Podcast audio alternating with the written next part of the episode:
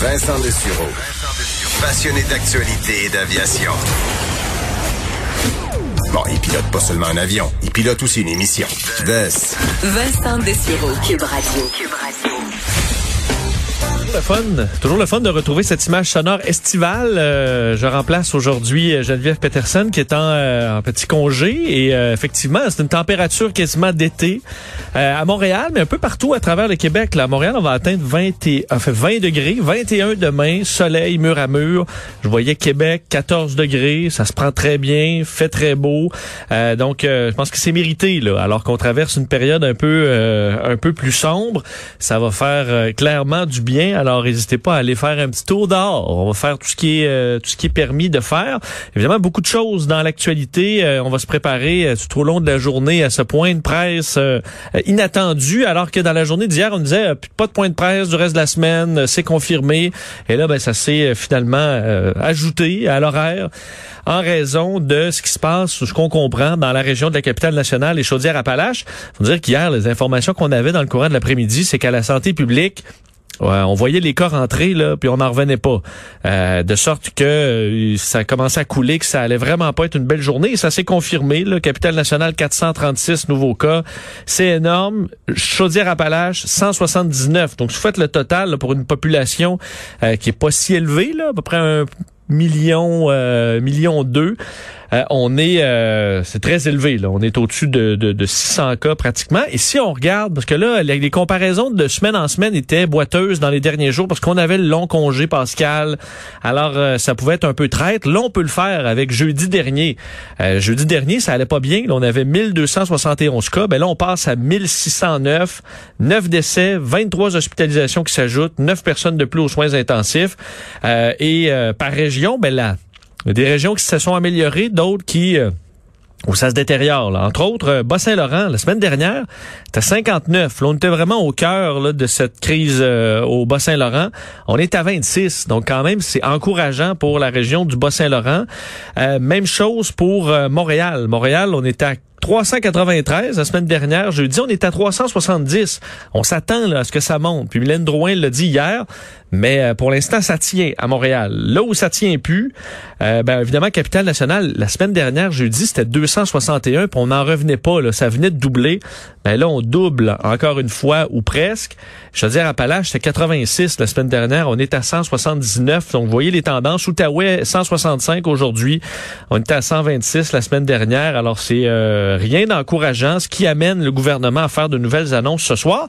Et entre autres, je me souviens sur les réseaux sociaux, là, certains euh, plus sceptiques là, disaient ah mais c'est parce qu'on on teste plus là alors on nous on nous invente une nouvelle vague en testant davantage qui était faux là c'est que souvent en début de semaine on teste moins parce que c'est des chiffres du week-end pour ça ça monte là. alors souvent des gens se, se, confondent comme ça en comparant les chiffres du, du mardi avec ceux du vendredi oui il y a plus de tests mais le taux de positivité qui révèle Bon, vraiment, là, le fond de l'affaire pour la région de Québec, c'est un bon spectaculaire. On était il y a trois semaines à 2% et on atteint presque 8% C'est ce qui vient d'être dévoilé par la santé publique. 7,9% de taux de positivité. Donc, euh, beaucoup de gens vont se faire tester à Québec. Énormément. On bat des records quasiment jour après jour. Mais euh, il sort presque 10% de gens euh, positif à la suite de ça. Donc ça, c'est dans les euh, moins bonnes nouvelles. La bonne nouvelle, on va en parler euh, durant l'émission, c'est la vaccination AstraZeneca qui, on sait, commençait sans rendez-vous à partir de ce matin. Et c'était quand même, c'est rare, moi je déteste les fils. Mais c'était beau de voir des fils ce matin. Christian Dubé qui est allé faire un tour au stade olympique, rencontrer les gens à distance, là, mais essayer de voir un peu ce qui se passait. Euh, on s'attendait à ce que ça réponde, mais pas autant. Je pense qu'on a été surpris. D'ailleurs, Christian Dubé disait on avait gardé des euh, doses en réserve pour les régions où il allait avoir euh, plus de demandes. Parce qu'on s'attendait à ce que certains endroits ça ressorte, d'autres un peu moins. Mais partout, partout, partout, il y avait du monde dès 4h30, 5h, des gens qui ont violé le couvre-feu pour pouvoir être là, même dans certains cas, assez tôt.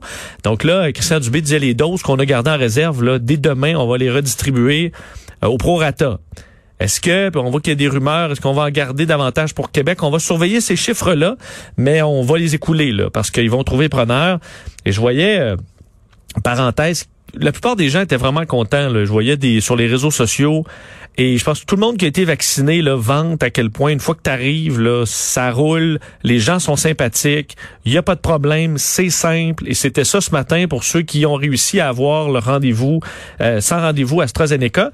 Mais quelques personnes quand même qui chialent, et je voyais dans les files d'attente, là, certains qui étaient, entre autres au Saguenay, là, une dame qui était euh, vraiment en colère parce qu'il n'y avait pas de vaccin pour elle, puis il n'y en avait plus pour elle. Ben oui, mais il n'y en a plus. il y en a plus. Qu'est-ce que tu veux qu'on fasse? Il y avait trop de monde. C'est comme ça pour des billets de show. C'est comme ça pour n'importe quoi. Il y a une trop longue file, revient demain. Euh, le monde entier là, recherche des vaccins, c'est la course. Alors que toi, tu te sois levé un peu trop tard, tu n'en as pas eu aujourd'hui, ben, il y en aura d'autres demain et après-demain. D'ailleurs, on souhaite que l'engouement pour l'AstraZeneca tienne, que ce soit pas juste euh, l'affaire d'une journée ou deux.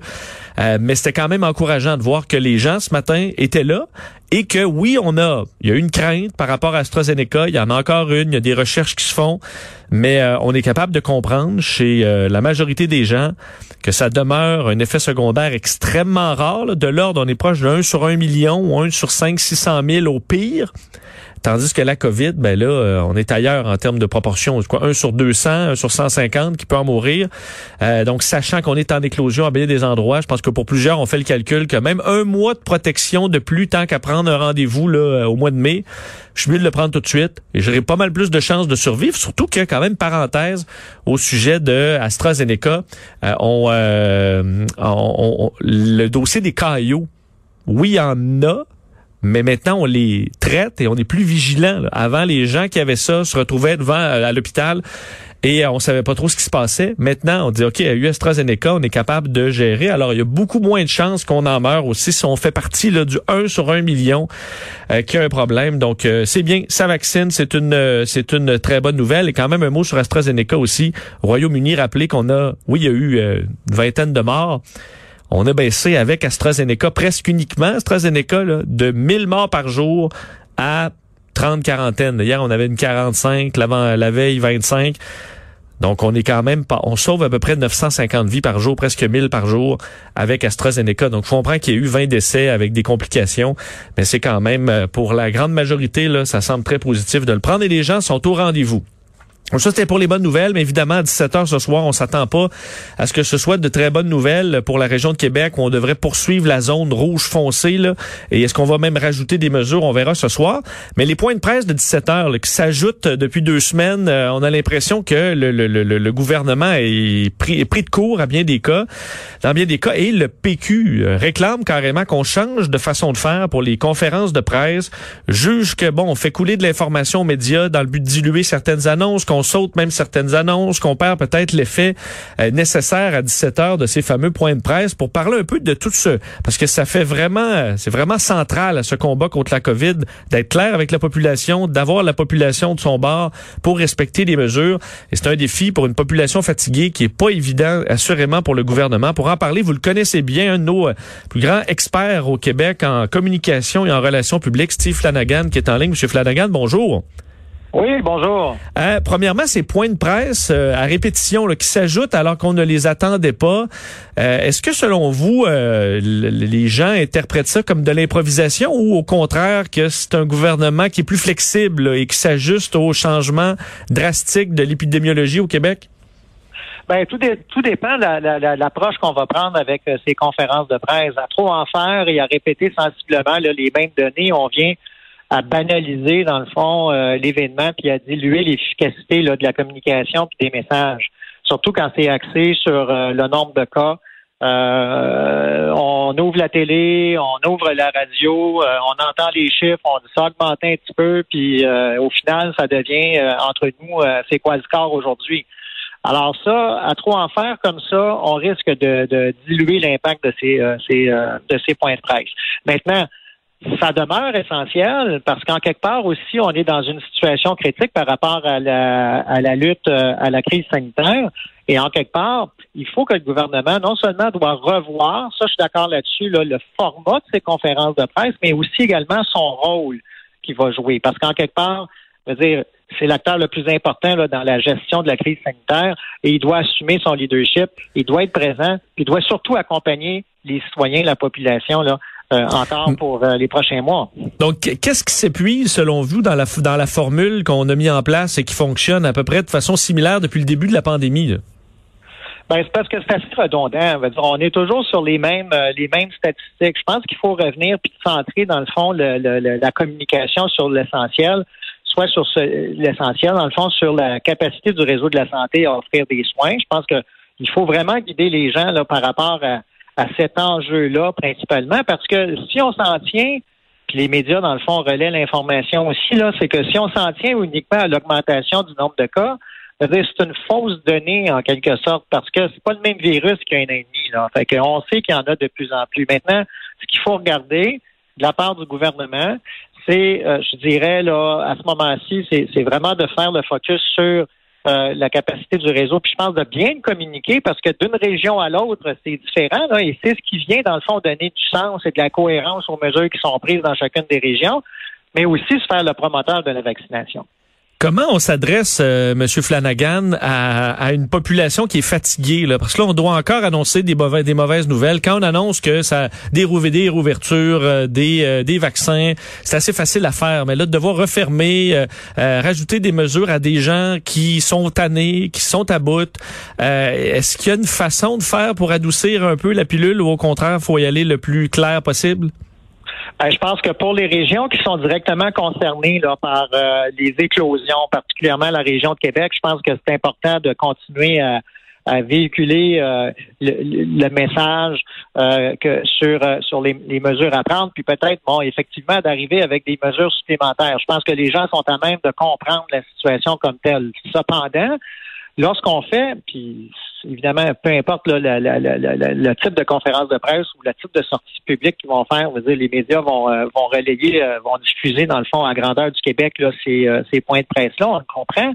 Mais la répétition de ces nouvelles mesures qui touchent une ou deux régions ne concernent pas nécessairement le reste de la population. Alors là, il faut trouver le moyen à l'intérieur de ces points de presse aussi d'encourager les autres, non seulement à continuer, mais d'arriver aussi avec des résultats qui sont qui sont beaucoup plus positifs, beaucoup plus favorables pour qu'on soit capable de faire la distinction entre euh, le bâton pour la région de Québec, par exemple, on, mm-hmm. se projette là un petit peu plus tard ce soir, mais également peut-être le succès aujourd'hui de euh, la, la, campagne de vaccination. On verra les chiffres. Mais en quelque part, il faut donner aussi également de l'espoir aux gens, puis euh, pas juste être dans un discours qui est négatif, parce que là, ça devient contre-productif et, euh, et ça affecte le moral des gens. Évidemment, pour les médias, euh, Monsieur Flanagan, on diffuse en général une bonne partie de la période de questions. Je pense qu'on euh, les, les, médias ont fait le choix d'essayer de montrer le plus possible toutes les, informations qu'on peut retirer de tout ça. Euh, est-ce que vous pensez que c'est encore important dans la mesure où souvent on a l'impression que ça s'étire, puis là on essaie de fouiller l'élément, alors qu'un journaliste peut aller chercher lui vraiment un petit élément pour un de ses articles, mais qui est pas nécessairement intéressant pour toute la population? Est-ce que ça traîne en longueur un peu les points de presse depuis un certain temps? Ben, c'est trop long, à mon avis. Là. Je pense qu'il faut vraiment revenir à l'essentiel. Alors, donc, dans la dans la mécanique, je dirais, de, de, la conférence de presse, peut-être sortir un communiqué de presse, là, dire avant la, la, rencontre et de raccourcir le temps d'intervention euh, du premier ministre, du ministre de la Santé, même chose pour euh, le directeur national de la santé publique et euh, euh, par la suite, ben, d'animer la période de questions, donc de façon un peu plus courte, mais directement sur les vrais, euh, tu sais, sur, sur, la, les informations du jour. Mais encore là, il faut être précis. Encore là, il faut, il faut qu'on soit capable de s'adresser à l'ensemble des, des citoyens du Québec, pas juste à une population donnée.